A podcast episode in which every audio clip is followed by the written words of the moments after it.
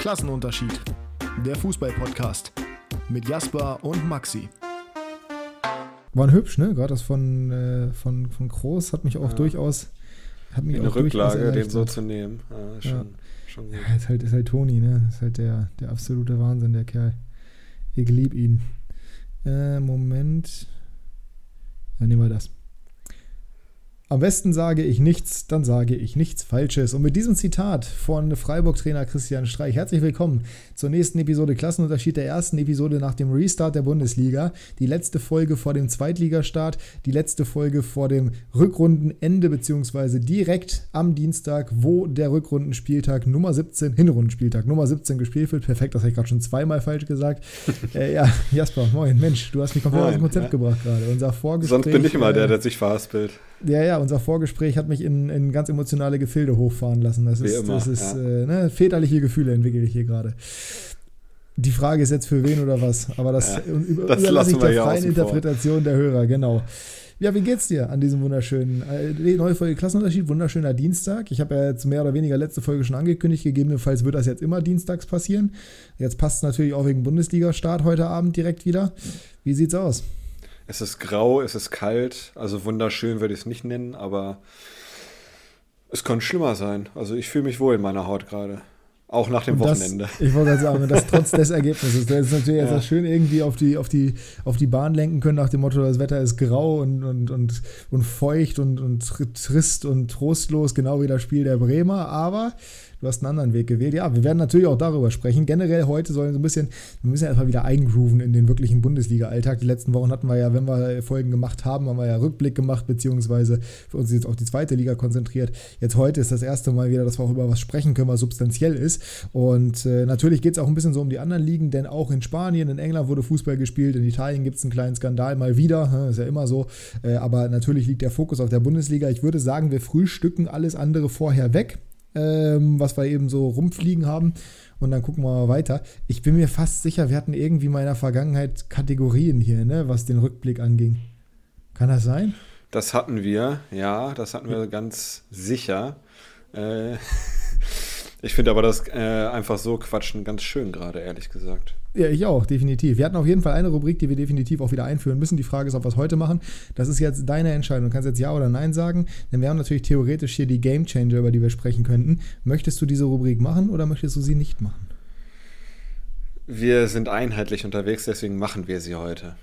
Gut, Intro. Game Changer, der Wochenrückblick. Here we go. Ja, dann darfst du auch direkt loslegen. Der Matchwinner war Game Changer. Game Changer. Ja, Mann, ich bin schon wieder durcheinander. Der Game Changer war Marvin Duksch äh, im Spiel 1. FC Köln gegen Werder Bremen. Weiß ich nicht, weiß ich nicht, weiß ich nicht. Ich möchte nochmal anmerken, dass der Ballverlust von, äh, das wurde ja ausgelegt, als ob das komplett Duxch Fehler gewesen wäre. Also die Idee war natürlich, keine Ahnung, vielleicht war die Idee von dem Ding auch eigentlich gut, von dem Freistoß, aber die Umsetzung war halt scheiße. Aber der Fehler lag ja nicht nur bei Duxch, sondern auch bei Friedel. Und zwar mehr bei Friedel, äh, Friedel, äh, Jung. Und zwar mehr bei Jung in meinen Augen noch als bei Duxch. Ich weiß nicht, wie du das siehst als Bremer, aber für mich, ich, ich weiß ganz genau, was er machen wollte. Der mag doch diese direkten ja. Bälle, wenn der Ball auf ihn zurollt und dann schlänzen. Das wollte der da in der Situation machen. Und Jung hat es halt absolut ja. nicht hinbekommen, den Ball abzulegen. Beim 2 zu 0 allerdings war es schon Duxch Fehler. Wir kommen vielleicht später nochmal darauf zurück. Äh, Wir werden später bei Kickbase. Ja. Ja. Aber da sehe ich den Fehler schon bei Duxch auf jeden Fall. Ja, ja generell. Der, also der hat ein ganz schwaches Spiel gemacht. Genauso wie Weiser beim 3 zu 0. Das war auch katastrophal. Oder war es das 4 zu 0? Ja. Nee, müsste das 3 zu 0 gewesen sein. 3 ja, genau. So, da war Weiser natürlich katastrophal. Bittenkurt hat ein Horrorspiel. Eigentlich haben alle Scheiße gespielt. Äh, es gab 9 Sechsen. Ja, und das auch völlig, völlig zu Recht. Aber das wird ja jetzt nicht dein Gamechanger in echt gewesen sein. Wer ist denn ein echter Gamechanger Nummer 1? Mein echter Gamechanger? Oder hast du wirklich Duxch jetzt für dich nominiert? Weil Nein, gechanged hat er, finde ich, jetzt nichts. Nee, gechanged hat er nichts. Aber dann bleibe ich jetzt mal in der Bundesliga und sage Bino Gittens. Der kam nämlich rein und hat sehr viel geändert, fand ich. Also ich fand das Dortmunder Spiel nach der Einwechslung richtig attraktiv wieder. Es war natürlich ein Spiel, was hin und her ging. Und äh, ja, es hat wieder sehr viele Schwächen der Dortmunder offenbart, die wir hier ja auch schon häufig angesprochen haben. Aber ich finde, der Typ macht unglaublich Spaß. Äh, auf einem anderen Niveau als Musiala natürlich, aber es ist einer der das Eins gegen Eins sucht, der einfach Lust macht, äh, das Spiel zu gucken. Und ich mag ihn sehr gerne und ich hoffe, dass er weiter erfolgreich ist. Und für mich war er in dem Spiel zumindest äh, schon ein Gamechanger. Ja, da würde ich, da ich doch durchaus mitgehen. Also da kann man definitiv unterzeichnen. Ich finde auch, dass Aller logischerweise das Spiel der Dortmunder gechanged hat, weil es halt ein anderer Stürmertyp ist als Mukoko. Aber No Gittens Einfluss, gerade im Vergleich zu Malen, der viel probiert hat, aber sehr glücklos war, das, das kannst du schon nicht unter den Tisch kehren. Also das ist schon wirklich sehr, sehr stark. Und ich persönlich bin auch äh, bei No Gittens Fan. Ich bin gespannt, inwiefern der dieses Level halten kann, beziehungsweise inwiefern der das auf eine konstante Ebene bringen kann äh, und verletzungsfrei vor allem auch bleibt. Aber nichtsdestotrotz, das war schon echt ein schönes Tor. Das von Gio Reyna zugegebenermaßen auch, aber den kann ich als Gamechanger auf jeden Fall verstehen. Möchtest du noch was dazu sagen? Nee, wie gesagt, ich hoffe nur, äh, dass er verletzungsfrei bleibt. Und äh, dann kann ich mir vorstellen, dass er echt viele, viele Spiele machen wird für Dortmund. Und ja, nee, mehr würde ich jetzt nicht sagen. Ja, wir haben das Zitat übrigens gar nicht erläutert, aber ich glaube, jeder hat es mitbekommen. Man könnte da so ein bisschen Gamechanger reinwerfen. Der SCF aus Freiburg verliert mit 0 zu 6 in Wolfsburg. Eine der stabilsten Defensiven der Liga. Ich glaube, in der Hinrunde sogar eine der, eine der besten Defensiven, auch von der Tabelle her. Tabelle, ja, mhm. guck mal, zweitbeste äh, der Liga. Wird einfach mal 6-0 hergespielt von extrem starken und bissigen Wölfen. Oh, Wortspiel. Ähm, und da muss ich sagen, oder fand ich zumindest ganz interessant, weil es hat ja äh, Lienhardt gefehlt in der Aufstellung so ein bisschen mhm. angeschlagen war. Der wurde später eingewechselt, dafür hat Gulde gespielt. Keiner hat da einen guten Tag erwischt in der Verteidigung, aber Gulde könnte man zumindest so halb als Gamechanger da reinwerfen für das SCF-Spiel. Finde ich aber ein bisschen übertrieben. Dementsprechend gehe ich in ein anderes Spiel. Und zwar, wo ebenfalls die Heimatschaft gewonnen hat, was dieses Wochenende wieder auffällig häufig passiert ist. Und zwar Union gegen Hoffenheim. Und der Gamechanger ist da Danilo Dürki mit dem Doppelpack. 73. und 89. Minute. Eigentlich die TSG auf einem guten Weg gewesen, in Führung durch Ilas Bebu, den Rückkehrer, nachdem es einige Überraschungen in der Startelf bei Hoffenheim gab, zum Beispiel einen ausfallenden Kramaric oder auch einen Dolberg, der nur auf der Bank saß. Und in der zweiten Halbzeit hat sich Union aber dann in einen Rausch gespielt, hat wieder seine Stärke absolut gezeigt. Und in der Konsequenz sind sie am Ende des Tages dann auch mit äh, dem Sieg und den drei Punkten vom Platz gegangen. Unter anderem eben, weil die Ecken von Christopher Trimmel zweimal den Kopf von Danilo Dürki getroffen haben, der ähm, ja, eine absolute Macht in der Luft war in der Situation. Situation und wo Hoffenheim einfach nichts gegenzusetzen hatte. Dementsprechend, gerade Doppelpack als Innenverteidiger, braucht man, glaube ich, nicht viel zu erklären. Das war schon ein Gamechanger. Ja, ja, absolut richtig. Und äh, nochmal nachtragend zu Freiburg wollte ich kurz sagen, die haben in zwei Spielen elf Gegentore bekommen gegen Bayern und Wolfsburg und sonst äh, zwölf in 14 Spielen. Das also das ist schon echt krass. Er hat zweimal auf den Sack bekommen äh, und sonst aber extrem stabil hinten. Also ja, Grief und Lienhand sind natürlich extrem wichtig ne, für Freiburg. Den aber hat auch gefehlt, stimmt, habe ich ganz vergessen. Hätte, ja. ich, hätte ich nie gedacht, dass die sich so abschießen lassen. Nee, also ich habe schon, hab schon gedacht, dass das ein schweres Spiel werden würde. Ich glaube, ich habe unentschieden getippt. Aber äh, dass es halt so auch dominant ist von Wolfsburg und so stark ja. über das komplette Spiel hinweg, ohne Schwächen zwischendrin. Da muss man schon Kovac und seinen Wölfen einiges anrechnen. Das war schon wirklich, wirklich in Ordnung. Hast du noch einen zweiten Gamechanger dabei? Ansonsten hätte ich noch einen. Nee, also kein Gamechanger. Es sind natürlich wieder welche aufgefallen. Gerade in der Premier League so ein Norweger mal wieder. Aber das ist ja kein Gamechanger. Das ist einfach geisteskrank. Ja, das ist, äh, das, ist, das ist wirklich geisteskrank. Kommen wir vielleicht später nochmal drauf zu sprechen. Wir gucken nochmal in alle Ligen so ein bisschen rein. Äh, vorher sprechen wir gleich nochmal ausführlich über die ganzen Bundesliga-Ergebnisse. Aber wir haben äh, in Italien, finde ich, noch einen gehabt, den man zumindest mal erwähnen kann. Denn da gibt es ja durchaus jetzt gerade eine Problematik bei Juventus, von der die sich aber auf jeden Fall in der Spektakularität, ist das überhaupt ein Wort? Vom Spektakel her. Vom, vom Spektakel her. Äh, nicht haben beeindrucken lassen. 3 zu 3 gegen Atalanta. Und Angel Di Maria hat nur einen Elfmeter gemacht und äh, das Tor von Danilo beim Freistoß vorbereitet, wo er einfach nur abgelegt hat. Aber wie stark der seit der WM ist. Das ist wirklich krass. Der spielt richtig, richtig gut. Und das ist schon ein Gamechanger für Juventus, weil in meinen Augen ist er qualitativ und das ist eigentlich traurig, weil wie alt ist, ist der Mann mittlerweile? Der ist also 35. uralt. 35 müsste er sein, ja. Ich gucke gerade mal parallel nach. 34 wird jetzt aber am Valentinstag, deswegen auch sein Torjubel, aha, äh, wird 35 und ist der in meinen Augen qualitativ mit Abstand beste Spieler in dieser gesamten Mannschaft. Da kann auch ein Vlaovic nicht mithalten, da kann niemand irgendwie mithalten und das finde ich aus Juve-Sicht durchaus bedenklich ich glaube, es ist auch kein Geheimnis, das haben wir häufig genug gesagt, dass wir hier, glaube ich, seitdem wir hier den Podcast haben, immer gesagt haben, André Di Maria ist underrated auf jeden Fall. Also außer ja. bei United hat er überall wirklich immer gut gespielt. Äh, bei PSG auch echt einer der wichtigen Spieler gewesen, auch wenn er natürlich neben Neymar und Mbappé und ja gut, seit letztem Jahr auch Messi ein bisschen untergegangen ist, aber der war immer wichtig bei Real sowieso. Äh, Benfica war auch schon stark. Also, das ist echt ein Weltklasse-Spieler, der manchmal ein bisschen untergeht, finde ich. Definitiv, Und der hat den linken Fuß wie kaum ein anderer. Naja, was der mit seinem. Also, das ist halt der, der leidet halt darunter, dass Lionel Messi im gleichen Land spielt, sein Landsmann ist in der Nationalmannschaft und im gleichen Team teilweise gespielt hat. Ähm, oder halt parallel beim größten Konkurrenten zu seiner Zeit bei Real, weil ansonsten würden wir über Di Maria sprechen als einer der besten aller Zeiten und so fliegt er halt immer so ein bisschen unterm Radar. Aber das ist schon eine absolute, der ist schon eine absolute Waffe, der Typ. Vielleicht hat er seine Karriere so ein bisschen geschmälert mit dem Wechsel zu United damals. Aber gut, ähm, das ja. ist schon anderen auch genauso passiert. Also von daher äh, kann man da jetzt nicht wirklich Kritik üben. Gehen wir zurück in die Bundesliga. Ähm, welches Spiel hat dich an diesem Wochenende am meisten mitgerissen? Shoot. Ähm, Dortmund gegen Augsburg fand ich sehr interessant, aber ich fand auch Leverkusen gegen Gladbach spannend, auch wenn Leverkusen recht dominant war. Äh, aber gegen Ende war es nochmal richtig spannend durch den Doppelpack von Stindel.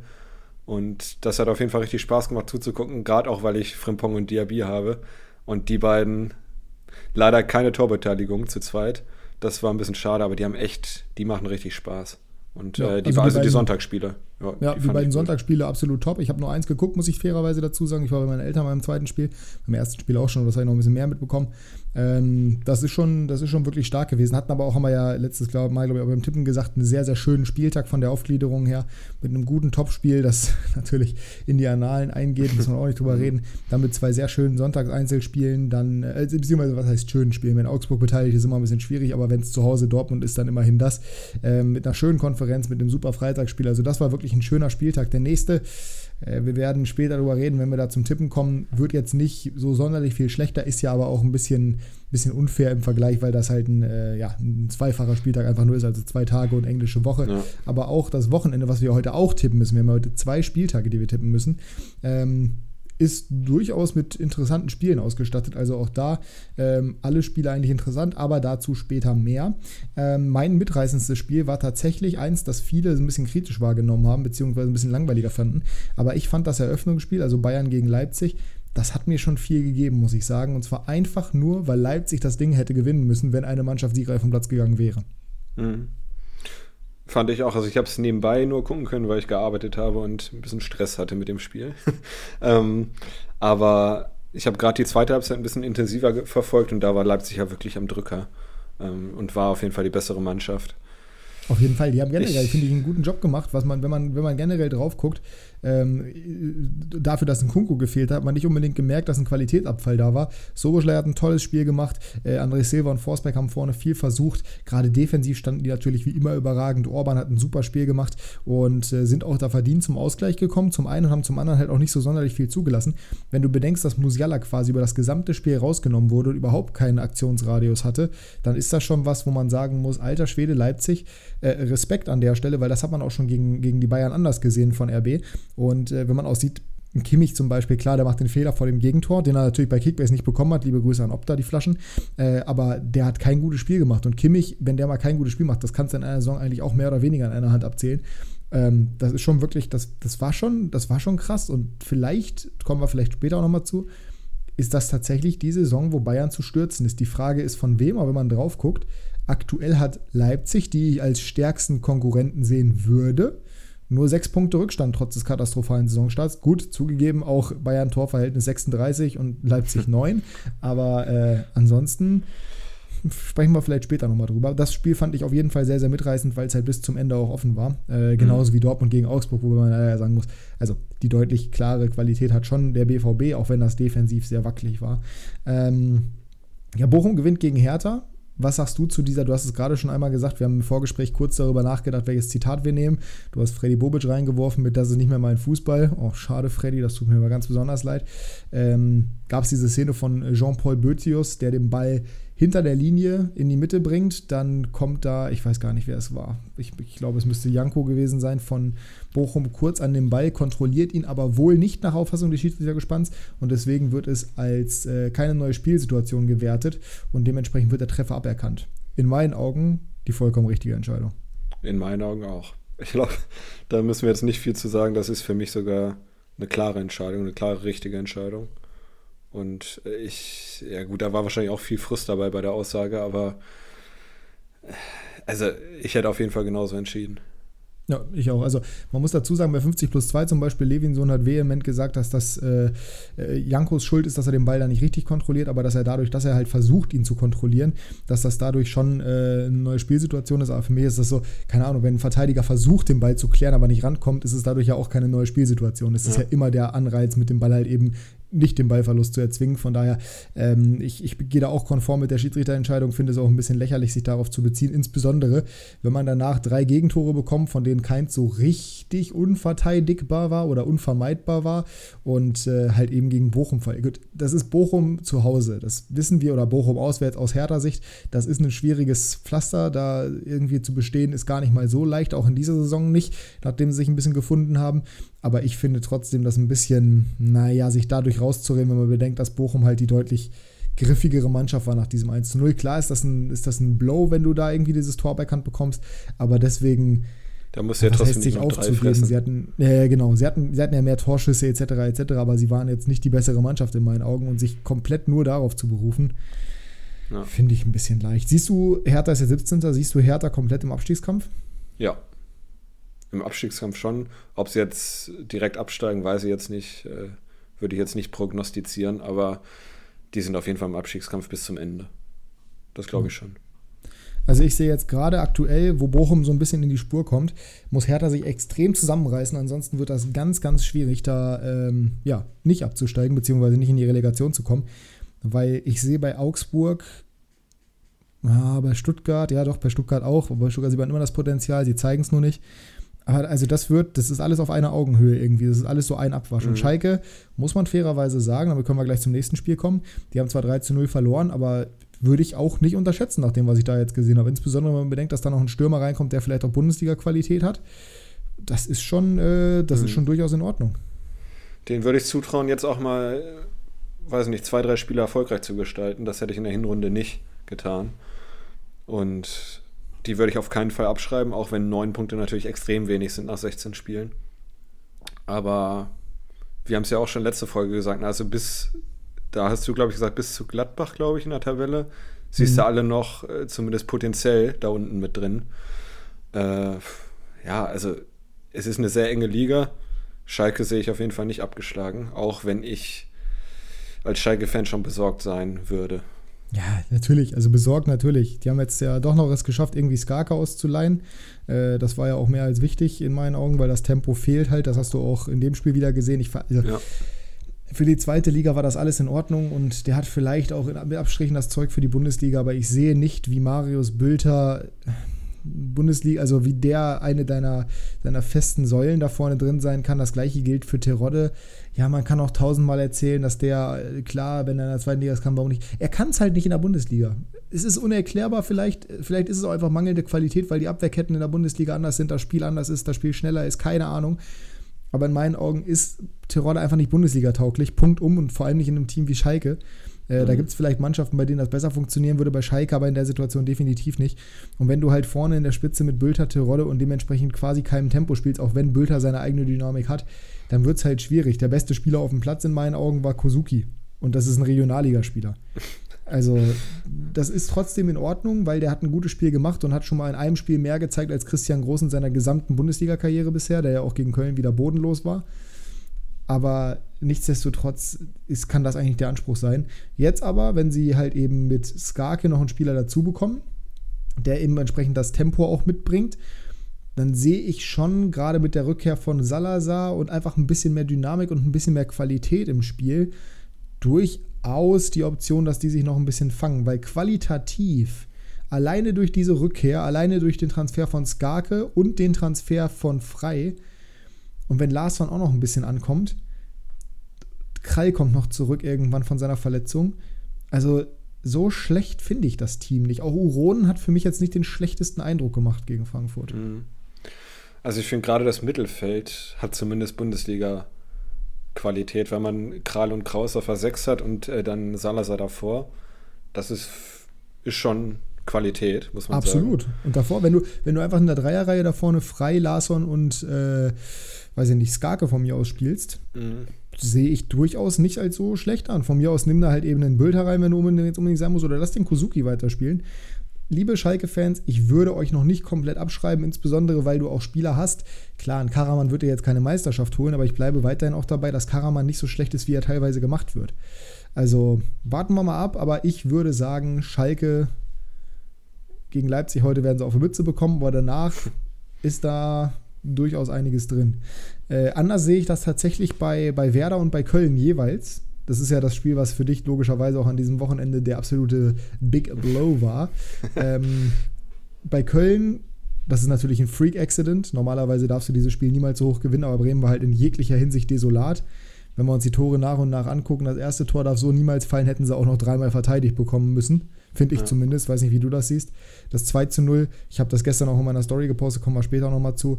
Äh, da bin ich hundertprozentig ehrlich. Das ist klar ein katastrophaler Pass von Duxch. Aber auch der Einwurf ist schon schrecklich. Also den Einwurf darfst du schon so nicht werfen an Jungs Stelle. Und danach rutscht, ich glaube, Velkovic rutscht aus im Zweikampf und Friedel, musst du dir nochmal angucken, orientiert sich völlig falsch, dreht sich einmal um die eigene Achse, weil er sich komplett falsch orientiert. Und deswegen hat Tigges freie Bahn. Das ist schon kacke. Dann ich weiß gar nicht, das 3 zu 0 war ja dann der, der Weiser-Fehler. Dann das 4 zu 0 mhm. ist ja das Ding, wo ähm, Skiri einschiebt.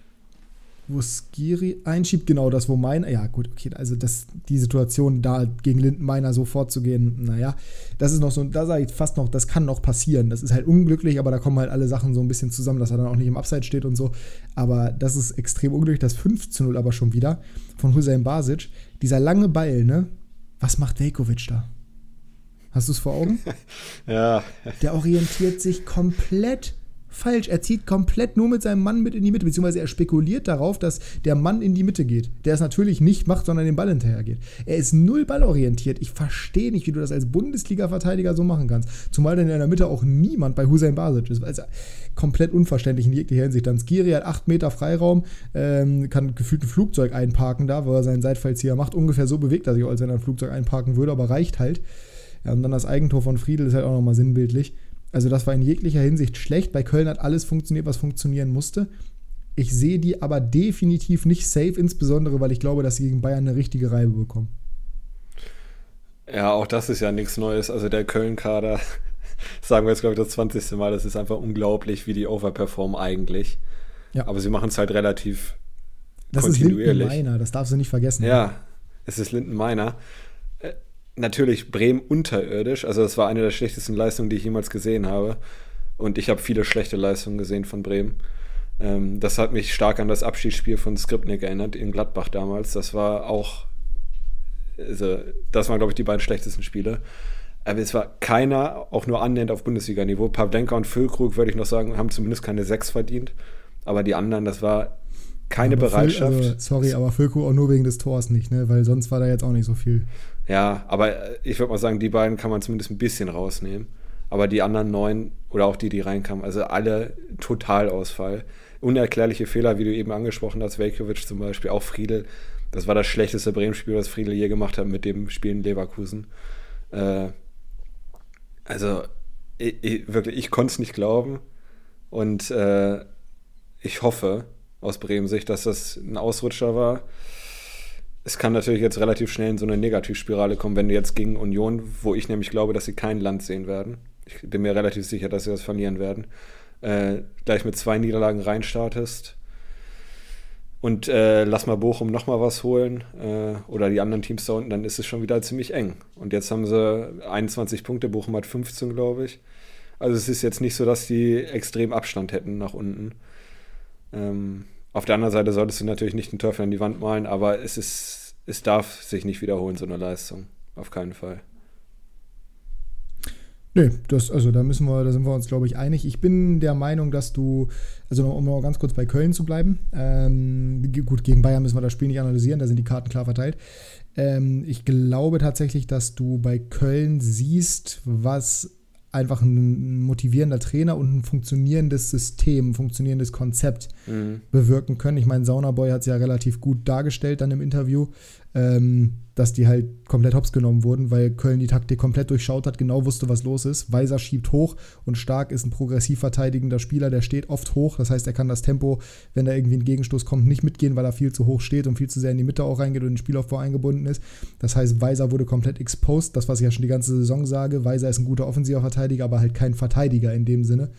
So, und dann laufen halt alle Dinge zusammen. Wie gesagt, ey, das ist ein Lindenmeiner, der da komplett überragend gespielt hat. Das ist ja jetzt nicht der Standardfall, da kann ich aus bester Erfahrung sprechen.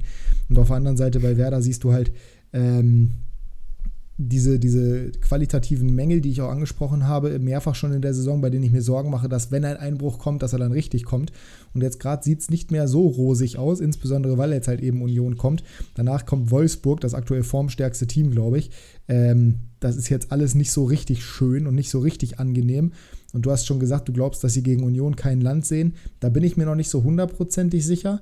Ein Problem, was ich da sehe, ist, Union hat halt diesen Spielstil, dass sie. Also, Union hat eben extrem viele Flanken jetzt geschlagen und es ist insbesondere in der Luft relativ stark. Ich weiß nicht, wie die Defensive von Bremen da jetzt aufgestellt ist, aber ich würde das jetzt nicht als absolute Kernkompetenz bezeichnen von Werder. Wenn ich mich nicht irre, ist Bremen das einzige Team, was kein Gegentor nach Standards bekommen hat. Ja, Standards ist mal ausgenommen, Flanken generell. Achso. Ja, also ist jetzt nicht das Kann Problem dieses Jahr, würde ich mal sagen.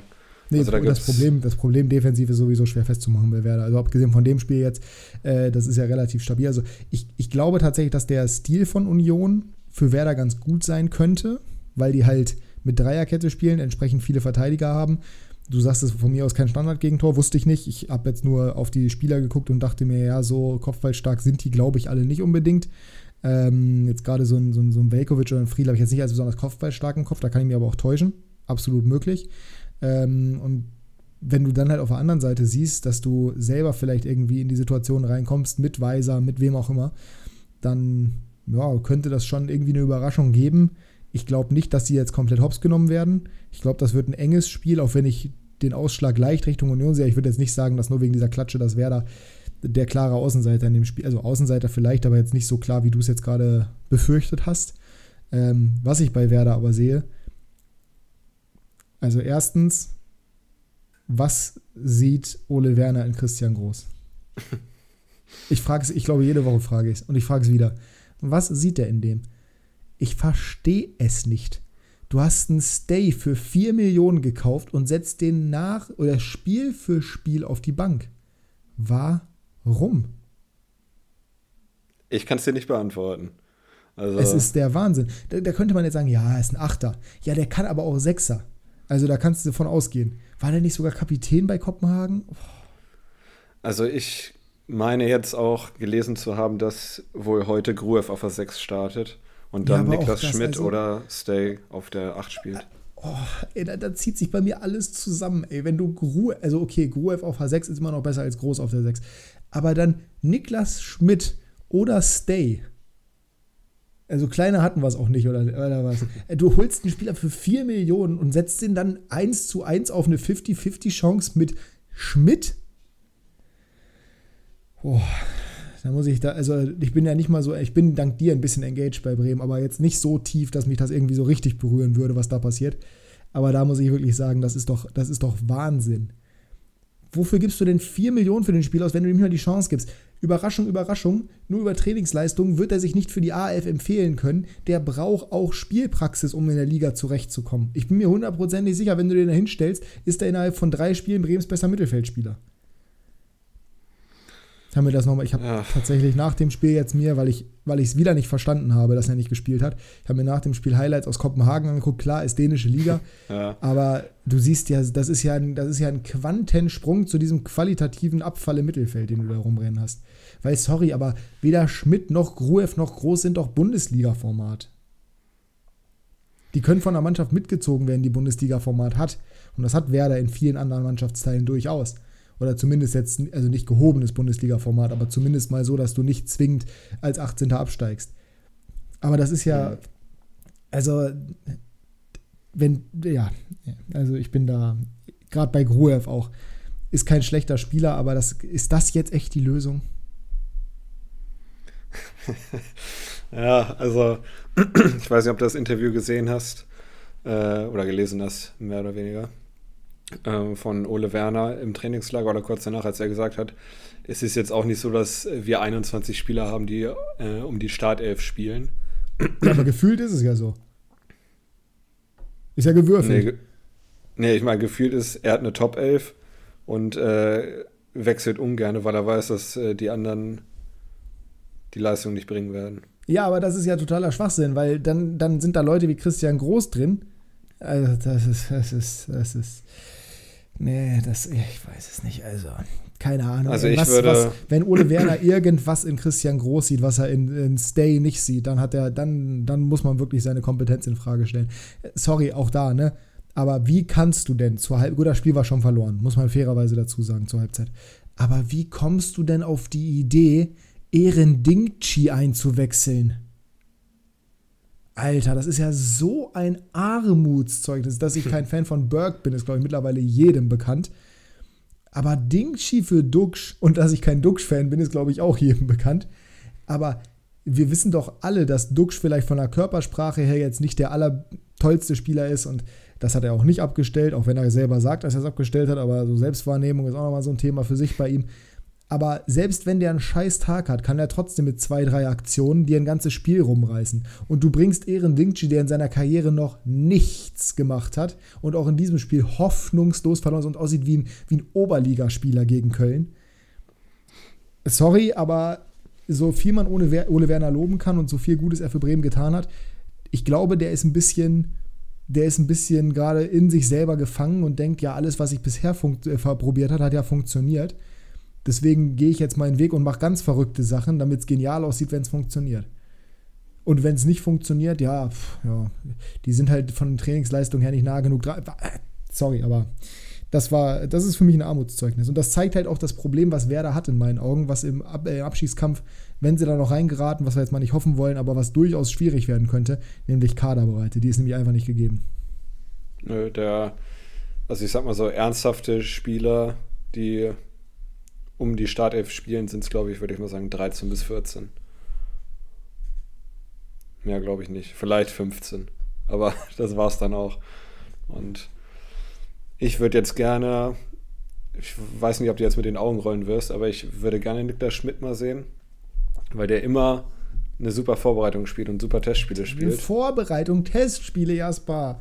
Das ist genauso wie, also liebe Grüße an der Stelle, nicht böse gemeint, aber wie Real Nico der Berger jetzt in den Sturm sieht anstelle von Duxch. Ja, gut, weil der okay, gute ja, Testspiele ja. gespielt hat. Ja, aber das ist genau die gleiche Begründung. Weil der gute ja, aber dann kann man ja auch sagen, du hast ja gerade gesagt. zerschießt in den Testspielen alles und hat noch kein einziges Zweitligator gemacht. Testspiele sind null aussagefähig. Das ist nicht Wettbewerbsbedingung für keine der beiden Mannschaften. Ja, aber du hast ja bei Stay zum Beispiel gesagt, du kriegst ja nur Spielpraxis, wenn du, oder du kriegst ja nur Du kannst ja, aber ja Stay hat deine Qualität doch schon mal bewiesen. Stay war Kapitän. Korrigiere mich, wenn ich falsch liege, ich weiß es nicht. Aber bei Kopenhagen, bei einem Champions League-Team. Du kannst doch nicht Stay mit Schmidt vergleichen. Nee, aber ich würde Schmidt trotzdem gerne mal sehen. Warum? Am besten. Also ja, von mir aus, schön, dann, dann schön. Aber warum? Was, was glaubst du, gibt der dem Spiel? Muss ja irgendwas sein. Du kannst ja einfach nur sagen, ich würde ihn gerne mal sehen, mal sehen, was er macht. Muss ja irgendeinen Grund haben, dass du ihn sehen möchtest. Er hat einen super Fuß. Super rechten Toll. Fuß. Oh, oh Gott, ja. Schlägt super Standards, die bei Bremen ex extrem ja, die, schlecht sind. Ja, das haben wir ja gesehen gegen Köln. Wie ist das Tor nochmal gefallen? Ja, durch den Standard eben. Ja, wer hat den geschossen? Duxch. Ja, ja eben. Den Standardschützen hast du, den brauchst du nicht austauschen. Ja, so, ja. ja. Der hat einen super Fuß, Alter. Das ist, auch so, das ist auch so ein Thema, da kann man, ja, hat er bestimmt, kann sein. Es mag, mag alles sein, hast du mir schon tausendmal erzählt, aber ich habe es noch nicht einmal gesehen. Also. Ja, weil er auch nicht spielt. Ja, wird auch schon seinen Grund haben. Also wie gesagt, wenn du Schmidt, naja, ist auch, ist auch egal. Von mir aus, von mir aus soll Schmidt spielen. Dann schick Stay doch wieder weg. Also okay, das, das, das ist, ja. ja. Komm, also ist in Ordnung. Ich bin gespannt, ob ähm, Füllkrug über den Winter hinaus jetzt bleibt.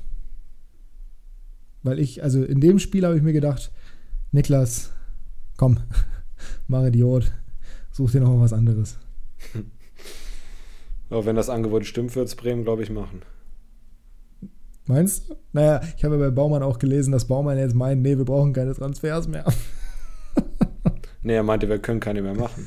Ja, ja, ja, klar. Okay, aber wenn du in den Abstiegskampf rein willst, dann kannst du keine mehr machen. Wenn du irgendwie in irgendeiner Form nach oben gehen willst, dann, naja, anderes, Thema. Ich habe übrigens gerade nochmal nachgeguckt. Äh, Stay hat, soweit ich das hier doch sehe, nur Champions League Quali gespielt. Aber damit natürlich trotzdem schon mal deutlich Ja. mehr, als man, sich, als man sich sonst irgendwie vorstellen könnte. Also, weiß ich nicht, 111 Spiele für den FC Kopenhagen in der höchsten dänischen Liga. Beim, ist, das, der- ist das der Rekordmeister? Weiß ich nicht. Vielleicht ist Brentby auch Rekordmeister. Aber auf jeden Fall durchaus, durchaus relevant. Und bei Bremen schafft das nicht, im Mittelfeld vorbeizukommen an solchen Tröten wie Christian Groß. Das, äh, das kann ich nicht verstehen. Das hat man jetzt rausgehört. Siehst du das denn gar nicht als Thema? Er war übrigens nicht Kapitän. Nachdem du es mir nicht sagen konntest, Okay. habe ich es jetzt rausgefunden. Äh, ja, doch, also ich würde trotz, ich würde schon gerne Stay mal für groß sehen, auf jeden Fall. Beziehungsweise nicht unbedingt für ihn, aber wenn er mal auf der 8 spielt zum Beispiel. Ähm, generell, wie gesagt, ich würde Schmidt gern sehen, ich würde Stay gern sehen äh, und Gruev eher auf die 6 ziehen und dafür groß rausnehmen. Ja, das, das würde ich ist schon ein- lieber ist- sehen. Das ist eine Startelf, ne? wenn ich mir das vorstelle. Ey. Wenn, wenn das eigentlich, wenn das Mittelfeld heißt Gruev, Schmidt oder Bittenkurt und Stay. Ah. Also da sehe ich Schalke dann deutlich besser aufgestellt, muss ich sagen, mit dem, was wir gerade gesagt haben hier. Mit Salazar, mit äh, Im Mittelfeld auf jeden Fall, und ja. mit wie heißt denn der dritte nochmal? Kraus. Oh Gott, naja. KZK. Ksk. Ah, ja. Perfekt. War Ein gutes Geräusch. Ja gut, äh, genug, genug von Bremen. Ähm, kommen wir noch mal ganz kurz zu Mainz 05. Die haben nämlich gerade noch einen Transfer wohl eingetütet, äh, der in der Vergangenheit auch mal bei Hertha im, im Raum stand. Und zwar Ludovic Ajorc. Ajorque, irgendwie sowas. Ajorque müsste heißen. Ehemals Straßburg hatte ein richtig starkes äh, Jahr gehabt. Hat jetzt allerdings ein Tor nur gemacht in 13 äh, Ligue 1-Partien. Also jetzt gerade so ein bisschen, ein bisschen außer Form. Bringt aber eine offensive Qualität mit, die bei Mainz so ein bisschen fehlt. Was würdest du sagen, ist das? Physis in der Innenverteidigung. Mhm. Äh, ja, Physis, Physis bringt er auf jeden Fall mit, das ist richtig. Ähm, Ingwarzen ist ja relativ groß und auch durchaus Kopfball, na, Kopfball stark, weiß ich nicht, aber er kann auf jeden Fall einen Ball köpfen. Ajork ist nochmal 10 cm größer, knapp 2 Meter groß. Und äh, da bin ich echt gespannt, wie der einschlagen wird, weil ich könnte mir sehr, sehr gut vorstellen, dass der extrem gut funktioniert ähm, bei Mainz. Da dürfen wir mal gespannt sein. Generell äh, haben wir jetzt in der Bundesliga, wenn wir mal so ein bisschen reingucken, immer mehr wieder diesen, äh, diesen Prototypen, was ja aber auch schon seit Jahren quasi angekündigt wurde und was seit Jahren ja so eine Entwicklung ist. Überall mehr diese großen Stürmer wieder und nicht die kleinen, schnellen Flitzer, sondern die großen und die auch mal einen Ball köpfen können. Wenn du guckst, Bayern, Choupo-Moting, Dortmund jetzt Gott sei Dank, liebe Grüße, Sebastian Aller wieder zurück. Äh, auch wenn Mukoko natürlich auch da ist. Bei Leverkusen nominell erstmal Patrick Schick, auch wenn der aktuell verletzt ist. Bei Leipzig vorne drin, gut, da ist ein bisschen der Ausnahmefall, aber auch da hast du gerade einen André Silva, der mehr oder weniger gesetzt ist. Bei Union hast du vorne Sibachil rumlaufen. Äh, bei Freiburg hast du vorne Gregoritsch rumlaufen. Bei Köln hast du vorne Tigges rumlaufen. Bei Mainz jetzt eben die Entwicklung Ingwarzen bzw. Ajorque. Dann ähm, bei Hoffenheim, die haben gerade Dolberg geholt, der auch eher in die Kerbe schlägt. Gladbach vorne mit Tikus, der auch durchaus groß und physisch stark ist. Äh, Kolomoani ist dann so ein bisschen die Ausnahme, ist ja aber auch jetzt nicht gerade klein, glaube ich. Ich meine, der müsste auch irgendwie 1,85 sein, oder liege ich da falsch? Oder noch größer, oder? Irgendwie sowas mit dem Dreh auf jeden Fall. Steht hier natürlich nicht. Doch. Nee, natürlich, natürlich steht es hier nicht. Persönliche Daten bei Liga Insider, damit kannst du gar nichts anfangen. Aber irgendwie in der Größenordnung müsste der auch sein. Äh, bei Schalke müssen wir nicht drüber reden. Die haben alles vorne, aber nichts, was, was laufen kann, sondern nur Physis, nur reine Physis. Die haben es ein bisschen falsch verstanden, gehen den Weg auch nicht hundertprozentig. Kolomoan übrigens 1,91 groß, also tatsächlich noch größer. Dann bei Wolfsburg vorne drin hast du Jonas Wind und Lukas Mecher, die ja das auch durchaus, jetzt spreche ich den Namen auch schon so scheiße, das Lukas Metscher, die das auch durchaus können. Äh, beim FCA hast du vorne Berisha und Bellio, die auch beide relativ groß sind. Bei Stuttgart hast du Gerassi, der auch genau in die gleiche Kerbe schlägt. Bei äh, Hertha hast du Konga, der halt kein Fußball spielen kann, aber prinzipiell erstmal groß bist oder ist. Und bei Werder hast du Füllkrug. Also finde ich spannend. Bei Bochum hast du Hofmann. Ja, Bochum habe ich doch gesagt. Habe ich das nicht schon erwähnt, dass bei Nee. Bochum sowieso alle vorne groß rumrennen? Nee, okay. Bochum hast du den auch. noch. Ja. Ach ja, Schalke, stimmt. Ja, also ich finde es ich find's sehr, sehr spannend, weil äh, das schließt so ein bisschen diesen Kreis dazu, dass alle Teams wirklich mittlerweile so einen, so einen Baum da vorne drin haben. Und äh, auch wenn Ingwertsen ja jetzt mittlerweile gesetzt ist bei Mainz, hatte ich den jetzt in der Vergangenheit nicht unbedingt als gesetzten Stürmer wahrgenommen. Ähm, das war ja eher Johnny Burkhardt, aber jetzt gerade halt mit der Verpflichtung Und Sivo ist natürlich physisch, ne? Aber ja, Ja, aber anders physisch. ja. Onisivo ist ein unbeschreibbar. Also, ich finde, Onisivo kannst du mit keinem anderen Spieler vergleichen. Find mal einen Spieler, der genauso ist wie Onisivo. Schwierig. Ja. Und äh, 11 Millionen Marktwert übrigens. Ajorque. Wow. Ja, war schon Das ist nicht so schlecht viel. für Mainz. Bin ich mal gespannt, wie das laufen wird. Ja, wie gesagt, letzte Saison, ich weiß nicht, wie viele Tore er da gemacht hat, 17 oder sowas in der Liga. Ich meine, dieses Jahr äh, spielt Straßburg deutlich unter seinen Möglichkeiten, muss man auch fairerweise dazu sagen. Also da tut er dem Ganzen auch keinen Abbruch. Aber letzte Saison oder vorletzte, ich bin mir hundertprozentig sicher, da war er auf jeden Fall extrem stark unterwegs. Von daher, äh, vielleicht kann er das ja auch in der Bundesliga zeigen. Gab ja durchaus schon Spieler, die das transportiert bekommen haben. Zum Beispiel Jean-Philippe Mateta, der mittlerweile bei Crystal Palace stimmt. Zwölf Tore in der abgelaufenen Saison. Das ist nicht so schlecht. Und davor die Saison waren 16 Tore. Also das ist schon. Ja, Mainz ordentlich. scoutet sehr, sehr gerne in Frankreich, habe ich das Gefühl. Ne? Ja, Mateta war ja auch bei Mainz, stimmt. Das ist ein guter Punkt. Ja, und Ja, machen auch sie. ganz viele Mittelfeldspieler immer. Kommen immer aus Ja, Frankreich. Cassie, Cassie ist auch Franzose, der kam mal von Rennes, glaube ich, müsste es gewesen sein. Ne? Ja, Gibamar ist aber Ivora. aber der kam aus Frankreich, glaube ich. Kam der aus Frankreich? Ich meine schon, ja. Gibamar ist auch so ein schöner Name, wo kein Mensch weiß, wie man den eigentlich schreibt. Also ich weiß es, aber gucken wir nochmal ganz kurz nach. Hier mittlerweile bei Trabzonspor angekommen und kam von Lens. Auch da wieder. Ja, ist richtig. Also, ja, durchaus. Aber gut, ist halt Rheinland-Pfalz, ist jetzt nicht so weit weg von der französischen, von der französischen Grenze. ja. Von daher äh, passt das auch alles so ein bisschen zusammen. Naja, genug zum FSV. Schreibt uns gerne mal in die DMs, äh, was ihr von Ajorc haltet. Ajorque und wie er ausgeschrieben wird. Wobei das wahrscheinlich werde ich am, am ehesten selber noch rausfinden. Aber Kesk, Kesk zum Beispiel ist mit QUE. Das wird mit K ausgesprochen. Aber ich kann mir eigentlich nicht vorstellen, dass er Ajorc heißt. Halt auch kein Akzent. Naja, schwieriges Thema. Ähm, Bundesliga haben wir damit eigentlich abgehakt. Oder hast du noch irgendwas? Nö, da können wir jetzt fortfahren. Super. Äh, zweite Liga, 96 am Samstag zur Eröffnung zu Hause gegen das auswärts ungeschlagene Kaiserslautern. Was ist da dein Gefühl? Hm, Ich glaube, Hannover macht das zu Hause 2 zu 1. Ah, Das nehme ich mit und sage weiter gar nichts dazu. Ansonsten wird es ein interessanter Zweitligaspieltag, unter anderem mit Düsseldorf gegen Magdeburg. Dann hast du ähm, Kiel gegen Fürth, was durchaus interessant werden könnte vom, vom Nominellen her. Äh, Bielefeld gegen Sandhausen, das, das Topspiel im Tabellenkeller, wenn man so möchte. Äh, 18. gegen 16. Also da sind schon einige Sachen dabei, die durchaus spannend werden könnten. Und natürlich der HSV gegen den BTSV, die hoffentlich die wegknallen werden. Wobei wir da wieder fairerweise dazu und zwei Teams, die unter ihren Möglichkeiten sind. Pauli gegen Nürnberg machen den naja, Abschluss nicht wirklich, weil es ja Konferenz. Aber HSV gegen, äh, gegen BTSV, da fällt mir doch Vuskovic ein. Äh, ist wieder eine Anhörung äh, terminiert worden jetzt. Ähm, ja. Wie, wie siehst wir haben, glaube ich, schon mal darüber gesprochen, aber wie siehst du das? Findest du, dass das Thema jetzt langsam mal durch sein sollte? Ich dachte, da wäre eine positive Bildprobe gewesen. ja, ja, ist auch. Ja, und was gibt es jetzt noch? Also, ich verstehe nicht, warum ja, da jetzt genau, noch weiter. Reicht, reicht, reicht. Mehr brauche Ja, ich gar gut. nicht. Super, danke. Da sehe ich nämlich ganz genauso. Ja, Klassenunterschied ist ja dafür bekannt, dass wir auch in andere Ligen gehen. Äh, wir haben gerade schon einmal kurz über die Premier League gesprochen. Da hatten wir ja unter anderem jetzt wieder die Haaland Freak Show, der jetzt seine Saisontore 23, 24 und 25 gemacht hat. Damit, äh, ja, mit Tor 23 schon den Torschützenrekord der vergangenen Saison eingestellt hat. Wie viele Tore werden es für Haaland in dieser Saison? Quickfire-Fragen, du wolltest welche. Hier hast du sie. Hm, 39. 39. Das heißt, in, in den ausstehenden 18 Spielen macht er nur noch 14 Tore. Ja. Mhm. Okay.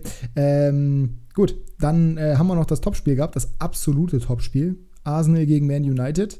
Nketia Doppelpack, Lisandro Martinez zwischenzeitlich mit dem äh, 2 zu 2 davor, Rashford die Führung für United mit einem wunderschönen Tor, hat mich ein bisschen an Ronaldo erinnert, an den jungen Ronaldo. Der ist on Äh, fire Saka- dabei. Der ist richtig on fire. Saka auch mit einem schönen Distanzschuss. Mm, glaubst du, für Arsenal wird es, Stand jetzt, wo City auch gerade dieses Comeback gegen die Spurs gemacht hat, jetzt aktuell ein Spiel weniger, fünf Punkte Vorsprung, wird es reichen oder wird es eng, wenn die großen Gegner jetzt weiterhin kommen? Ja. Weil da hat man ja durchaus schon gesehen, die waren klar überlegen, deutlich besser. Aber ähm, man muss schon sagen, ein 3 zu 2 in der 90. Es geht auch vom Ergebnis her souverän, auch wenn sie, wie gesagt, komplett überlegen waren. Ja, klar, man darf aber auch nicht vergessen, dass United auch gerade echt gut drauf ist. Ne? Also, ja, klar. Hinter Newcastle in der Boah, Tabelle, ich- aber trotzdem gut. ja. Ähm, ich bin wirklich 50-50, was das angeht, weil das sind genau diese Punkte, Differenz, wo ich sagen würde, okay, sie könnten es schaffen, aber City ist ja das bessere Team, wie ich finde. Wenn es jetzt ein Punkt weniger wäre, würde ich sagen, City macht. So bin ich genau dazwischen, aber ich sage mal ich, ich sage jetzt mal, sie machen es. Ich glaube, Arsenal wird es, weil City wird sich auch auf die Champions League konzentrieren, glaube ich. Ich sage, Arsenal macht's. Aber ganz knapp. Gut. Äh, dann halte ich mal aus Prinzip dagegen und sage, City macht's. So. Wobei ich eigentlich glaube, dass Arsenal es machen wird. Aber ich halte dagegen jetzt hier. Wir haben es jetzt ein und für alle Mal festgelegt. Äh, Dienstag, 24. Januar, 14.45 Uhr. Arsenal wird Meister der Premier League, wenn es nach Jasper geht, wenn es nach mir geht. Dann macht es am Ende der Saison City. Liverpool gegen Chelsea 0 zu 0, absolutes Kracherspiel bei Klopps tausendstem Pflichtspiel. Er war sich auch nicht zu schade, mal wieder herauszustellen, dass Arsene Wenger ein beschisseneres tausendstes Spiel hatte. Liverpool aktuell auf Platz 9, Chelsea auf Platz 10, Liverpool mit 29 Punkten bereits 10 Punkte Rückstand auf die Champions League. Klopps letzte Saison bei Liverpool? Irgendwie habe ich es im Urin, ja. Ich glaube irgendwie schon. Aber also nach der Saison wird er gehen. Zitat von ihm selber war ja, man wird mich nicht, also er wird nicht freiwillig gehen, man muss ihn schon rauswerfen. Finde ich, oh. zeigt auch wieder, er wird hier, er wird hier so hochgefeiert und wird immer als hier so der allerkrasseste und tollste und, und, und bodenständigste und was weiß ich was dargestellt. Aber Klopp ist auch schon wahnsinnig in, in sich drin, ganz tief in sich drin. Ja, aber also ich sehe nicht, es sei denn, halt, die verlieren jetzt wirklich sechs Spiele in Folge wieder. Naja, ich sehe nicht, dass sie ihn rauswerfen, aber ich finde es nee, halt ein bisschen wild zu sagen, ich werde ja, auf klar, gar keinen Fall gehen, nach dem Motto. Ja. Ne, er hat nicht kategorisch ausgeschlossen, aber äh, ich glaube, es wäre mittlerweile an der Zeit. Ich glaube, das Kapitel ist durch. Ja, und dann haben wir noch einen neuen spannenden Transfer, den wir ja bereits, ähm, den haben wir noch nicht besprochen, wir haben aber bei Chelsea gesprochen, und zwar Mudrik der direkt mal den äh, Geschwindigkeitsrekord der aktuellen Premier League-Saison aufgestellt hat in seinem ersten Spiel, 36,63 km/h. Äh, ich weiß nicht, ob du das Spiel oder die Highlights gesehen hast. Hm, Highlights, ja. Okay. Was glaubst du, wird Mudrik einschlagen nach diesem ersten Spiel oder wird der genauso wie Darwin Nunes eine etwas schwierigere Zeit haben? Ist jetzt viel Mutmaßung dabei, aber da, dafür sind wir ja auch hier. Äh, deswegen. Exakt. Ich träume schon viel zu, aber ich würde ihn jetzt nicht als Hoffnungsträger sehen. Also, ich sag mal, der macht aus den, also in den 18 verbleibenden Ligaspielen macht er fünf Tore und vier Vorlagen. Bist aber, bist aber sehr konservativ heute. ja, ist in Ordnung. Also 0,5 ja, Scorer ja so pro Spiel. Ja, 0,5 Scorer pro Spiel. Ungefähr so viel hat auch der FC Barcelona am Wochenende gemacht. Wir springen weiter Och in Gott, die La Liga. Äh, sagst du, war ein, war ein tolles Spiel gegen Retafe? Hat Spaß das gemacht? war ein zähes Spiel. Ein äh, absoluter Arbeitssieg. Also es war jetzt kein Spektakel. Aber mal wieder die weiße Weste gewahrt. Äh, ja, aber es, es, es macht jetzt aktuell nicht so viel Spaß, die Spiele zu gucken, bin ich ehrlich wenig Spektakel. Also vor ein paar Jahren hätte man zu Hause gegen Retafe noch gesagt, oh, 6-7-0 wäre ganz schön. Äh, das ist jetzt nicht mehr so. Gerade wirklich sehr, sehr wenig Tore, wenn Barca spielt. Aber solange sie gewinnen, beschwere ich mich nicht. Äh, war jetzt aber nicht das Spiel, wo ich jetzt noch in Monaten darauf zurückgucken werde. Ja, das kann man bei Real auch sagen. Also die Tore waren zwar schön, aber es war ein absoluter Arbeitssieg. Bilbao deutlich mehr Torchancen gehabt. Real sich hinten so ein bisschen auf viel Glück und Courtois verlassen. Äh, extrem viele Standards auch zugelassen. Insbesondere, ich glaube, ich weiß gar nicht, wie viele Ecken am Ende äh, Bilbao hatte, aber es waren auf jeden Fall einige. Äh, zwölf an der Zahl. Real übrigens ja. zwei. ähm, das war nicht unverdient trotzdem aber es war auch schon wirklich ein hartes Stück Arbeit. Wichtiger Sieg. Es ist auch immer extrem ungünstig, im San Mames zu spielen, weil das ein ekelhaftes Stadion ist. Aber ich glaube, das wird dieses Jahr ein unglaublich spannender und langwieriger Meisterschaftskampf zwischen Real und Barca. Auch mal wieder schön. Ähm, Quickfire-Frage. Wie mhm. viele Gegentore wird Barca am Ende der Saison haben? Wie viele haben sie jetzt? Sechs. Nach 17 das Spielen. So das ist auch so Wahnsinn, ne? Hm. 6 nach 17 Spielen. Das sind noch, was? Warte mal, nach 17 Spielen erst? Sind erst 17 hm. Spiele in der Liga gespielt? Ja, die haben noch ein Nachholspiel wegen der Supercoppa. Ja, okay, das heißt aber 21 Spiele stehen noch aus. Ja. 24. Okay. Ich glaube, das, ich glaub, das wird ich glaube, das wird nicht auf, auf, auf, auf ewig halten. Nee, also ich meine, die haben ja auch einen Testing in absoluter Topform. Äh, und viel Glück auch teilweise, muss man und auch viel Glück, fair ja. sein.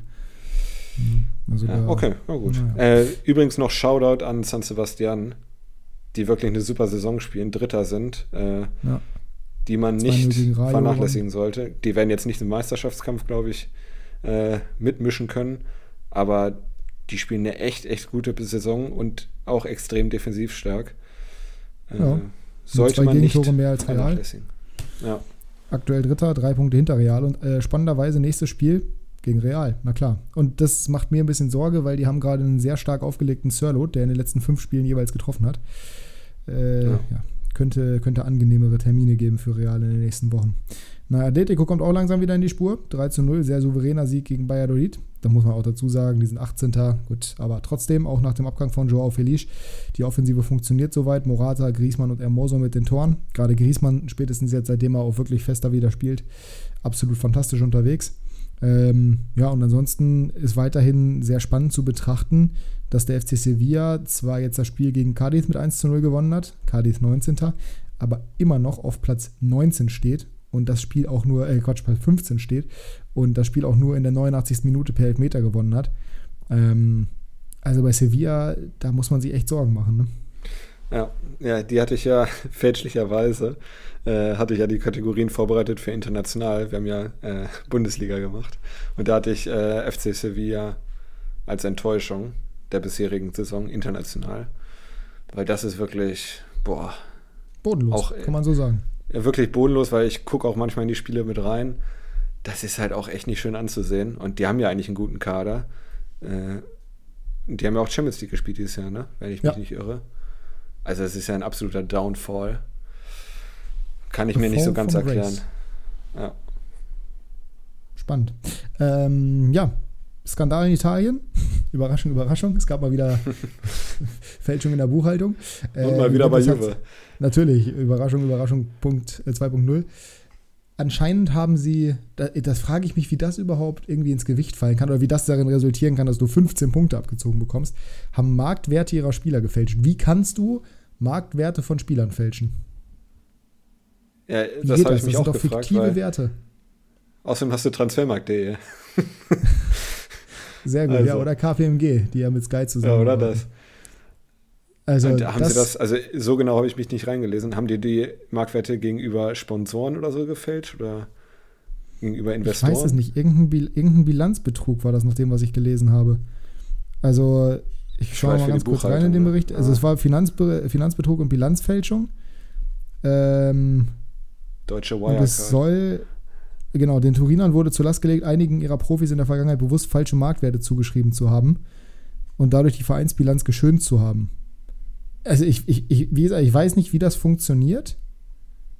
Aber hier steht's. Die Beschuldigten hätten 23 Profis, die einem Corona-bedingten Gehaltsverzicht in Höhe von insgesamt 90 Millionen Euro zugestimmt hätten, einen Teil ihres Salärs doch noch gewährt. Allerdings illegal durchs Hintertürchen. Verstehe ich jetzt nicht, was das mit Marktwerten zu tun hat. Ja, äh, schreibt uns mal bitte per DM. Genau, erklärt uns, wenn erklärt ihr das uns gerne. Habt weil das, das Thema, also da ist ja generell vieles im Argen bei Juventus, auch sportlich gesehen, jetzt zuletzt wieder in die, in die, in die Bahn gekommen, aber jetzt nicht mehr das Juventus, was wir die letzten irgendwie 12, 13 Jahre gesehen hatten. Ähm, höchst verwirrend, die gesamte Situation, aber somit sind sie, stand jetzt in der aktuellen Tabelle der Serie A deutlich abgerutscht und nur noch Tabellenzehnter, äh, hinter Empoli zum Beispiel, die jetzt gerade gegen Inter gewonnen haben, 1 zu 0 wo Caputo von Skriniar Caputo getreten wurde. Ähm, ja, damit sind wir eigentlich durch und kommen, würde ich sagen, noch, bevor wir tippen, zu einer, ja, okay, auf dem Podcast bezogen eigentlich schönen Kategorie, aber zu einer, die mich dieses Wochenende auch gut Nerven gekostet hat. Oder hast du noch irgendwas? Nee, lass uns zu Kickbase gehen. Kickbase Breakdown.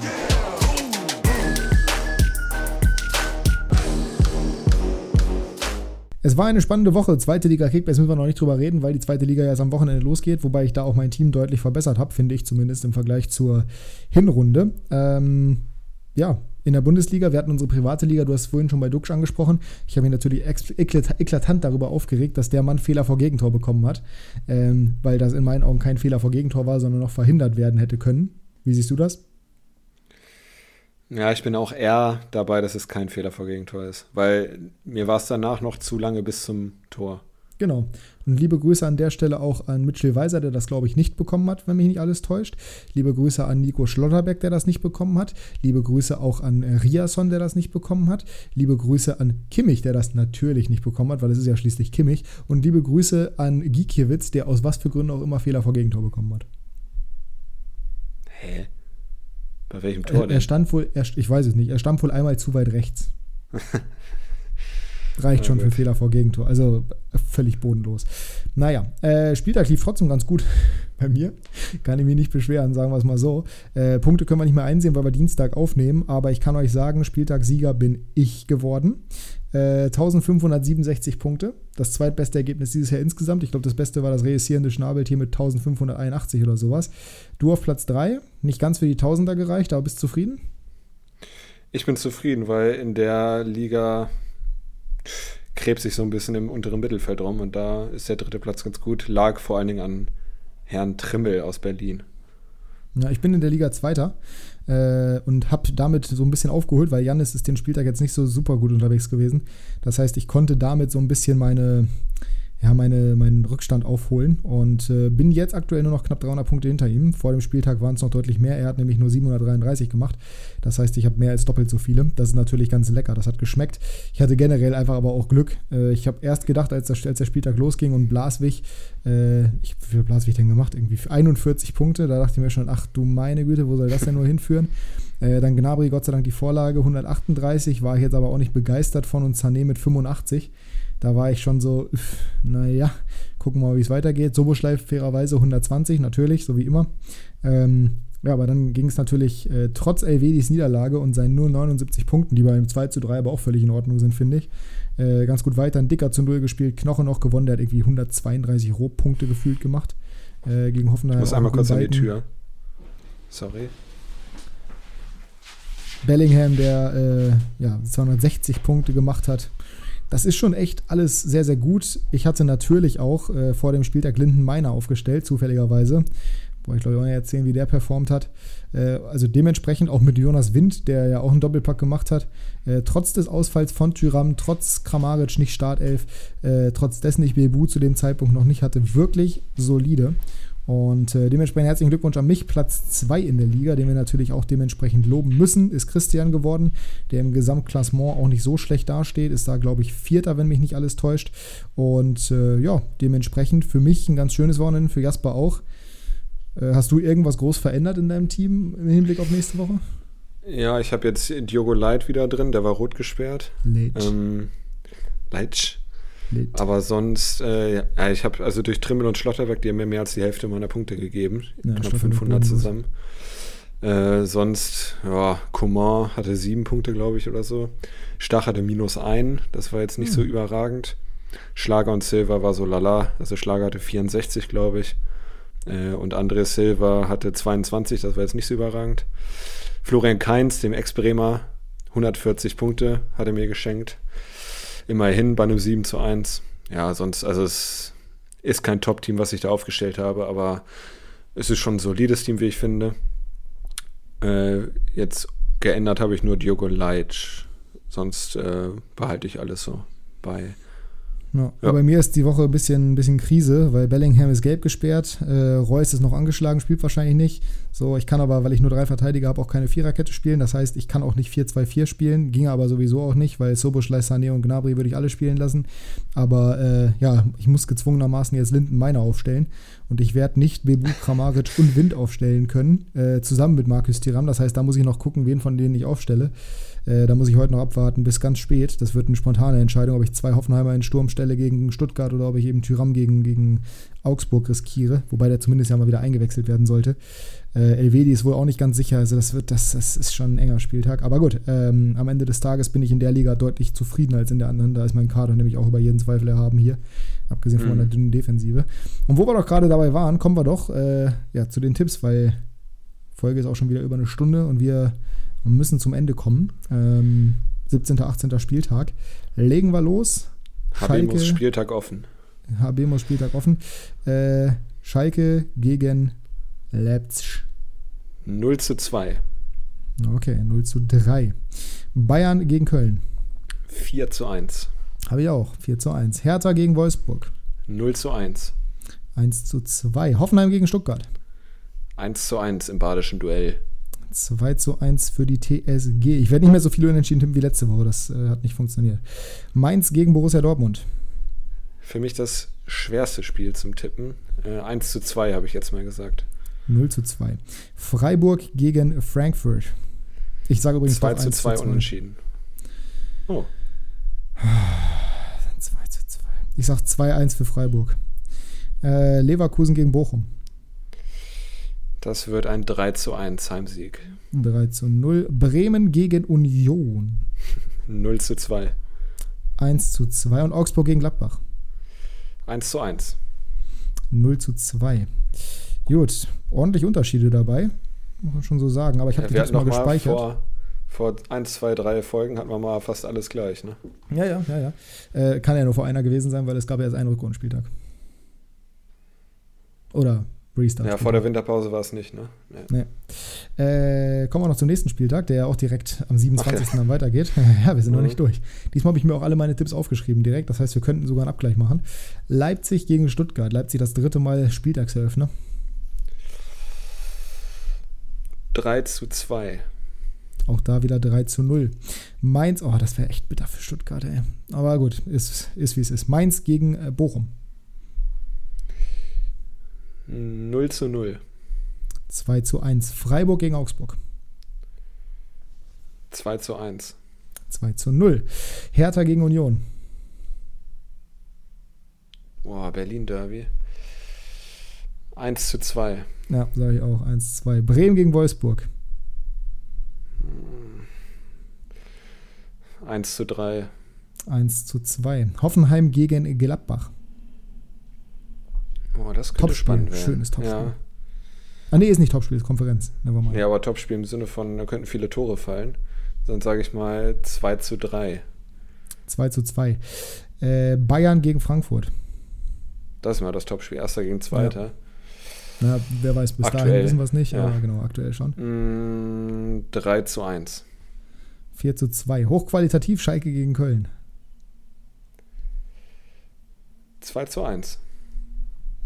Schön, gefällt mir. Ähm, Gehe ich mit. 2-1 für Schalke. Und Leverkusen gegen Dortmund. Uh, 4 zu 3, wie immer. aber für In der Leverkusen. Hinrunde war es ja 1-0 für Dortmund, also da war es nicht wie immer. Echt? Nee. Ja, ja, klar. Dortmund hat 1-0 gewonnen. Ach, stimmt, ja. Letztes Jahr war das 4-3 oder so, ne? Ja, Ja, stimmt. Ja, 4-3 für Leverkusen. 2 zu 2. Gut, dann sind wir damit durch. Mensch, schöne Folge, schöne Länge für euch. Knackig noch vor, zum Weghören vor der Bundesliga-Konferenz. Wir hoffen, euch hat es gefallen. Wenn ja, bewertet uns gerne positiv. Fünf Sterne schmecken uns am besten. Und nächste Woche sind wir wieder da. Folgt uns gerne auf Instagram, Klassenunterschied, wenn ihr uns irgendwelches Feedback geben möchtet. Und die letzten Worte hat wie immer Jasper. Der freut sich. Ich freue mich ein Loch im Bauch und äh, hoffe, dass die Bremer Leistung etwas besser wird als letztes oder als dieses Wochenende. Abgelaufenes Wochenende. ähm, und wünsche euch eine schöne Woche und wir hören uns nächste Woche wieder. Tschö. Tschüss. tschüss.